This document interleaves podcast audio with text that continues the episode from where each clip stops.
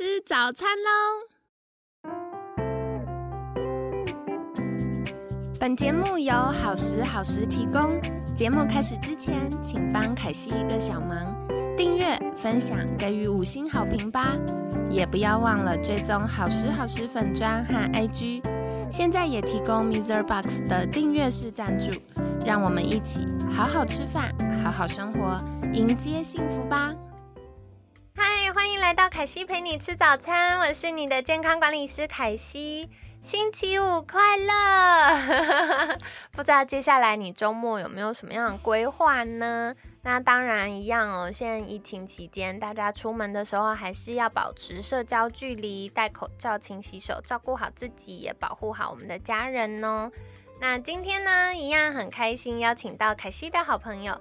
杰斯身心医学诊所院长李敏山医师，李医师早安，早安。好，星期五呢，想来请教李医师的是，听说慢性疲劳可能是因为我们的代谢力下降，是真的吗？嗯，是啊。代谢力呢是什么呢？就是指身体燃烧热量的能力。那我们的身体燃烧热量之后呢，它会维持我们。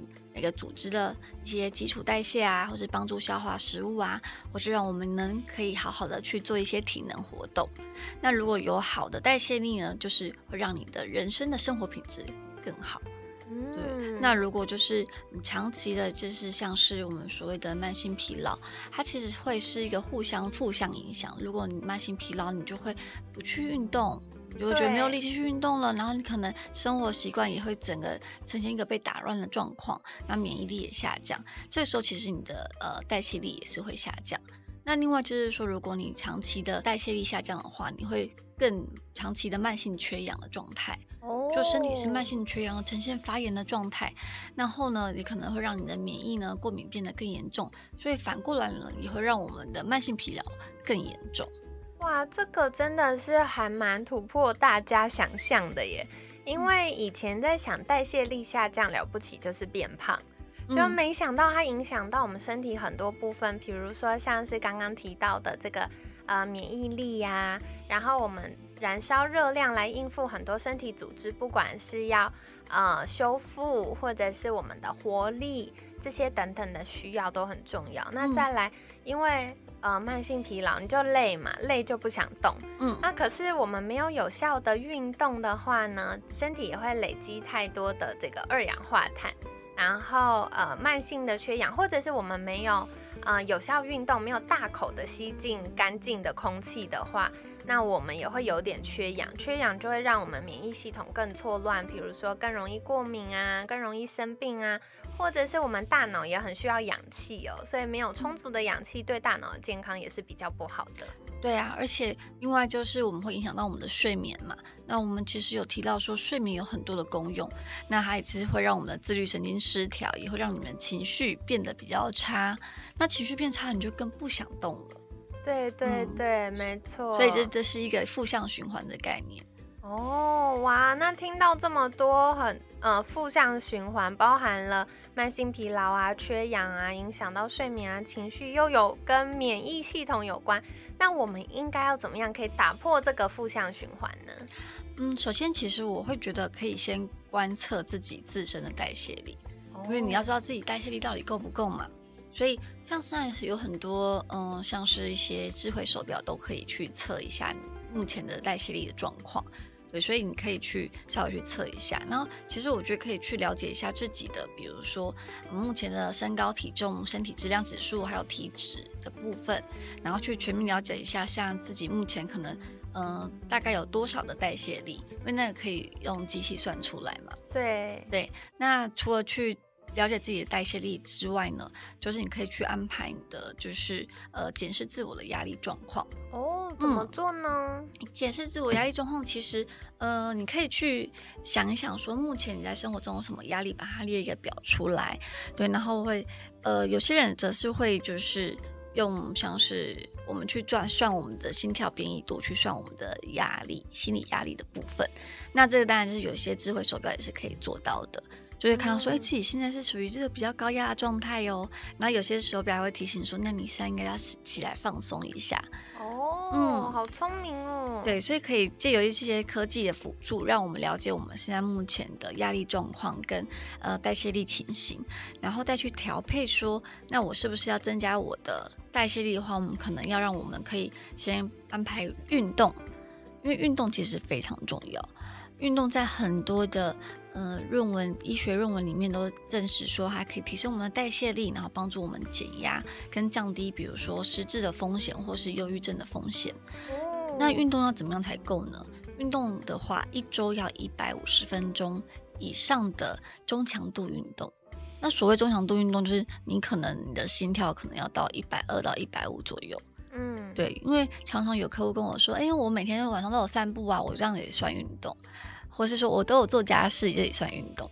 但如果以一个成年人来说，当然长辈可能活动力比较少，我们就不算在内。如果以成健康的成年人来说，那种就是散步不能算是不能算在一百五十分钟之内，你还是要做到做满一百五十分钟的呃中强度的有氧运动。对，所以就是可能像有些人会是慢跑，然后或是有些人是会去爬山。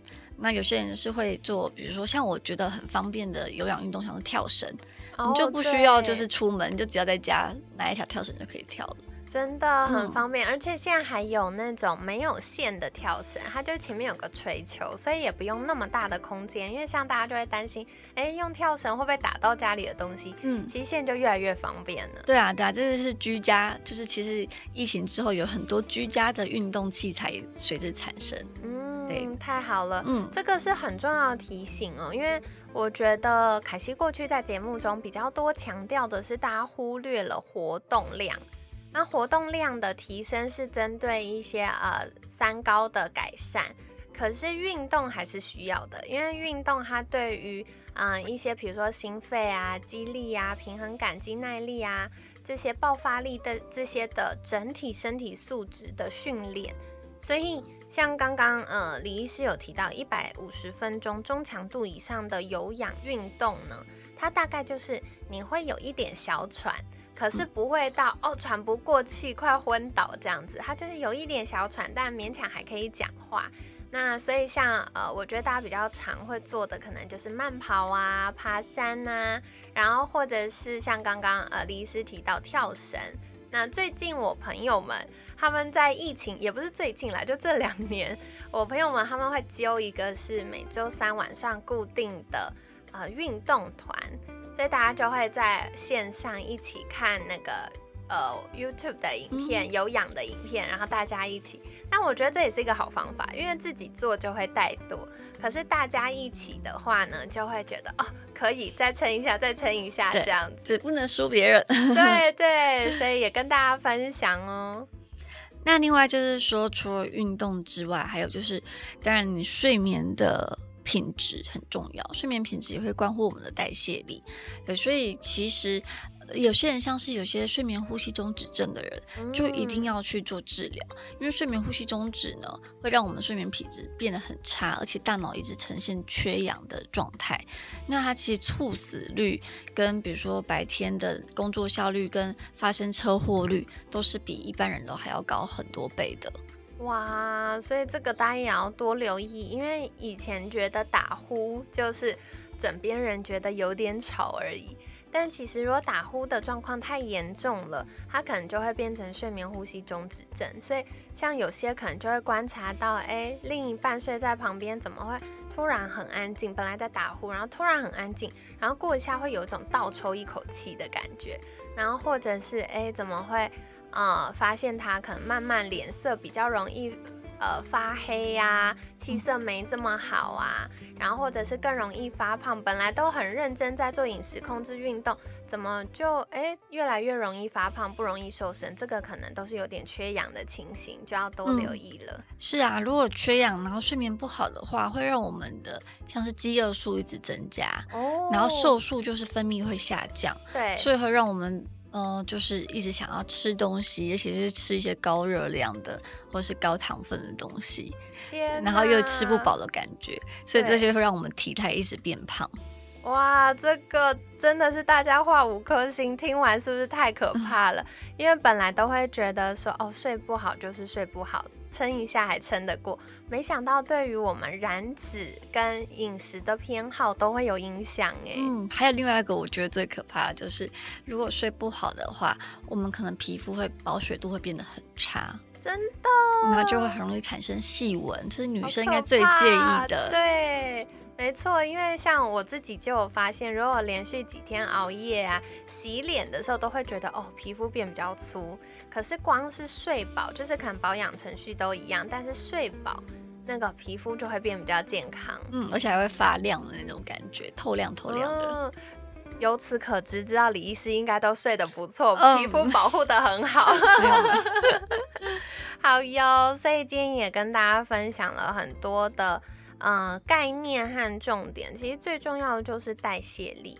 呃，大家常会忽略慢性疲劳所带来整体健康的影响。但是如果我们本来就有，比如说过重啊、压力过大啊，然后或者是饮食习惯比较没有那么健康的话，都会影响到我们的代谢力。那如果代谢力下降呢，它就会造成很多的影响哦。比如说，像一开始李医师提到甲状腺功能比较低下的话，就会影响到我们燃烧热量的能力、组织修复的能力，或我们一整天的活力呀、冲劲都会变得比较不好。那再来，久而久之变慢性疲劳，又会影响到我们的心理健康，变得比较低落啊，神神提不起劲啊，甚至会有一点忧郁的状态。那再来的话，嗯，因为累嘛，就不想动，所以不想动就会有出现这个慢性缺氧。那慢性缺氧又会让我们的免疫系统大混乱，就会出现过敏啊，或更容易生病。然后另外是慢性缺氧跟慢性疲劳也会影响到我们睡眠。那睡眠睡得不好，又会影响到情绪，哇，这听起来是不是很复杂？那幸好李医师也刚刚有跟我们分享，应该要怎么办呢？第一个就是大家可以多留意自己的身体组成数据，因为大家一般量的就只有量体重，可是量体重我们不知道现在增加或减少是水分还是脂肪还是呃肌肉。所以我们就可以用体脂机，或者是大家有去健身房的话，大部分也有，呃，像塔尼塔或 InBody 可以帮我们量测一下。那量完之外呢，呃，现在也可以，呃，多留意的是自己的压力状况。除了有一些，呃，比较数位的工具可以帮忙之外，自己也可以在睡前有一点时间可以安静下来想一想，哎。我现在比较挂心的事情是什么呢？那记录下来之后，就把它放在笔记本里面就好了。那我们可以带着安心然后放松的感觉去睡觉哦。那再来的话呢，就是呃运动，运动对于改善代谢力呀，然后帮助身体更有氧啊，改善我们失智跟忧郁的风险都非常有帮助。所以运动呢，刚刚李医师建议的是，我们每周要有一百五十分钟以上的中强度以上有氧运动。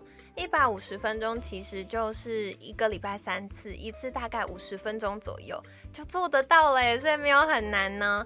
那跟大家分享，中强度以上就是你会有点小喘，是有一点挑战，但还做得到的。就是你不会做完五十分钟觉得哦，我已经快不行了，要断气，快昏倒了。可是也不会觉得说像散步那么轻松，所以大家可以再多留意。